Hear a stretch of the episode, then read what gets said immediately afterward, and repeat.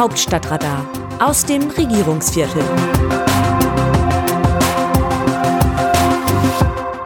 Vereinte Nationen zwischen Himmel und Hölle. Für Olaf Scholz war es ein bedeutender Moment, in der UN-Generaldebatte zu sprechen. Er wedelt mit der Charta und klagt Russland an, das gegen sie verstößt. Und er versucht sich in die Tradition von Willy Brandt zu stellen. Er nennt ihn seinen Amtsvorgänger, als habe es dessen Nachfolger Kohl, Schröder und Merkel nicht gegeben. Liebe Leserinnen, lieber Leser, ich vermute, nur wenige von Ihnen haben am Mittwochmorgen um 2.25 Uhr die Rede von Bundeskanzler Olaf Scholz in der Generalversammlung der Vereinten Nationen live verfolgt. Das haben selbst zu annehmlicher Ortszeit minus sechs Stunden nur wenige in dem ehrwürdigen Sitzungssaal versammelten Vertreterinnen und Vertreter der 193 Nationen getan.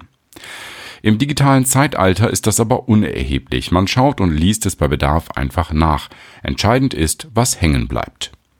Dazu gehören immer auch Bilder. Von Olaf Scholz wird dieses bleiben. Er steht am Pult mit dem goldfarbenen UN-Wappen und wedelt mit der UN-Charta. Daran stehen sie die Regeln für Frieden in der Welt. 1995 wurde sie von 50 Ländern unterzeichnet. Die Sowjetunion war von Anfang an dabei.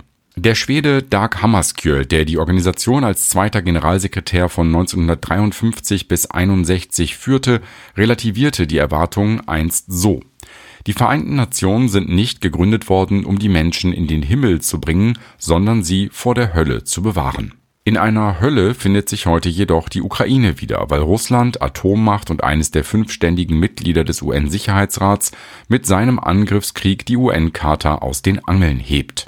Scholz macht in New York deutlich, wie sehr er zum politischen Untergang des kriegstreibenden Wladimir Putin beitragen möchte. Denn dieser ist der derzeit größte Feind der Charta der Vereinten Nationen. Der Kanzler hält sie für einen Segen. Wer, wenn nicht Deutschland, muss ob seiner Schuld am Zweiten Weltkrieg ewig dankbar für die Gründung der Vereinten Nationen und ihre edlen Ziele sein. Er bekennt sich mit Demut und Respekt zu dieser Friedensorganisation und verspricht, Deutschland werde niemals in seinem Engagement für sie nachlassen. Es ist eine für ihn ungewöhnlich pathetische Rede. Auf der Reise nach New York war ihm anzumerken, wie wichtig ihm dieser 15-Minuten-Auftritt ist. Sein erster vor den Vereinten Nationen. Für ihn ist das ein bedeutender Moment. Er beansprucht auch gleich mehr Verantwortung für Deutschland durch die Aufnahme in den Sicherheitsrat. Scholz findet, es sei viel zu viele Jahre her, dass Deutschland dort überhaupt von der Regierungsspitze vertreten wurde. Seine Vorgängerin Angela Merkel war nie sehr erpicht darauf, hier zu sprechen. Dabei wurde sie hier 2015 für ihre in Deutschland umstrittene Flüchtlingspolitik frenetisch gefeiert. Diplomaten baten um Selfies, der Frontmann der irischen Rockgruppe U2 Bono lobte sie in höchsten Tönen, Facebook-Gründer Mark Zuckerberg kam zum Dinner. Merkel traf sie alle in den kleinen Formaten am Rande, wo mehr miteinander diskutiert als nur geredet wird. Das zählt zu den Schwächen einer EU-Generalversammlung. Selten beziehen sich die Redner aufeinander. Meistens ist es eher eine Ansage an das eigene Land. Dass Scholz leise aber stetig versucht, sich in die Tradition von Willy Brandt zu stellen, wird auch in New York deutlich. Er spricht gern von seinem Vorgänger, so als könne man Brandts Nachfolger Helmut Kohl, Gerhard Schröder und Merkel mal eben überspringen. Die konzertierte Aktion, die Scholz gerade mit Gewerkschaften, Arbeitgebern und Wissenschaft ins Leben gerufen hat, geht auch auf Brandts Zeiten zurück.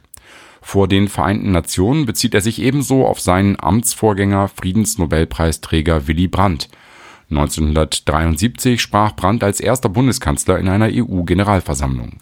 In dem Jahr traten die Bundesrepublik und die DDR der Organisation einst bei Wer den Krieg ächten will, muss auch den Hunger ächten, zitiert Scholz aus Brandts Rede von damals und erklärt, dieser Satz gilt auch umgekehrt. Wer den Hunger ächten will, der muss Russlands Krieg ächten. Denn dieser Krieg sei der Grund für steigende Preise, Energieknappheit und Hungersnot in der ganzen Welt. Scholz hält seine Rede scheinbar frei. Er schaut nach rechts und nach links in die Richtung der russischen Vertreterinnen und Vertreter. Sie verziehen keine Miene und in die Reihen seiner eigenen Leute. Bundesaußenministerin Annalena Baerbock, UN-Botschafterin Antje Lehndatze, Außen- und Sicherheitsberater Jens Plöttner, Wirtschafts- und Finanzberater Jörg Kukis und die im Kanzleramt für die Vereinten Nationen zuständige Referatsleiterin Ina Heusgen. Sie applaudieren. Scholz macht dabei eine neue Erfahrung. Er liest vom Teleprompter ab. Ihm gefällt das. Er muss nicht nach unten schauen, er kann nach vorn blicken. Willy Brandt hat 1973 übrigens noch etwas gesagt, das bleibt. Die Fähigkeiten des Menschen zur Vernunft hat die Vereinten Nationen möglich gemacht. Der Hang des Menschen zur Unvernunft macht sie notwendig. Und der Sieg der Vernunft wird es sein, wenn eines Tages alle Staaten und Regionen in einer Weltnachbarschaft nach dem Prinzip der Vereinten Nationen zusammenleben und zusammenarbeiten.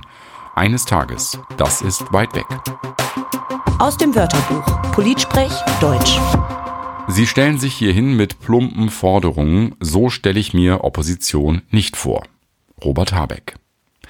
Der Vizekanzler redet sich in einer Bundestagsdebatte in Rage, weil der stellvertretende Vorsitzende der CDU-CSU-Fraktion Andreas Jung gesagt hat, wegen der Verstaatlichung des Energiekonzerns Juniper sei die Gasumlage nicht mehr nötig. Diese Gasumlage muss weg. Ob wir denn hier im Fußballstadion seien oder was, ruft Habeck. Das sei doch keine Politik. Was kommt denn stattdessen, will der Minister wissen.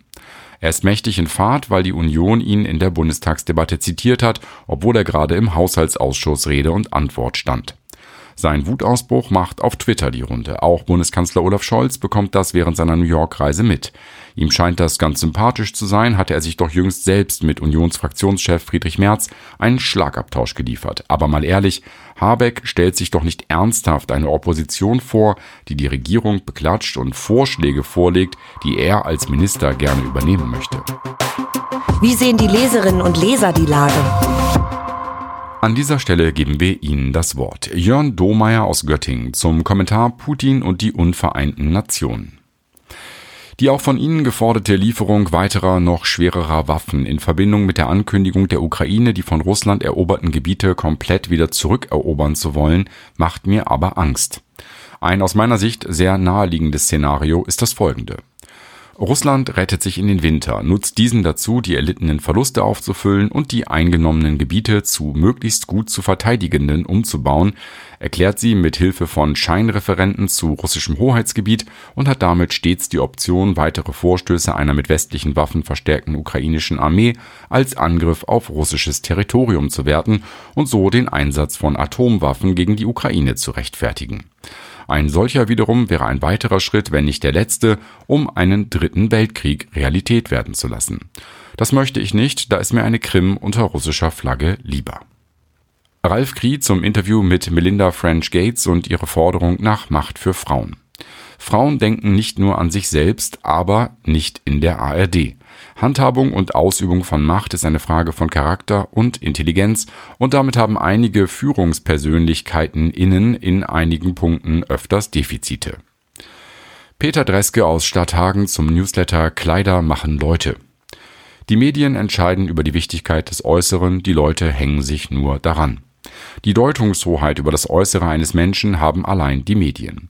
Joschka Fischers Sportschuhe wurden minutenlang formatfüllend im TV gezeigt, das ist aber leider kein ehrenvoller Journalismus. Das Autorenteam dieses Newsletters meldet sich am Dienstag wieder, dann berichtet mein Kollege Markus Decker. Bis dahin, herzlich Christina Dunz, am Mikrofon Jan-Bastian Buck.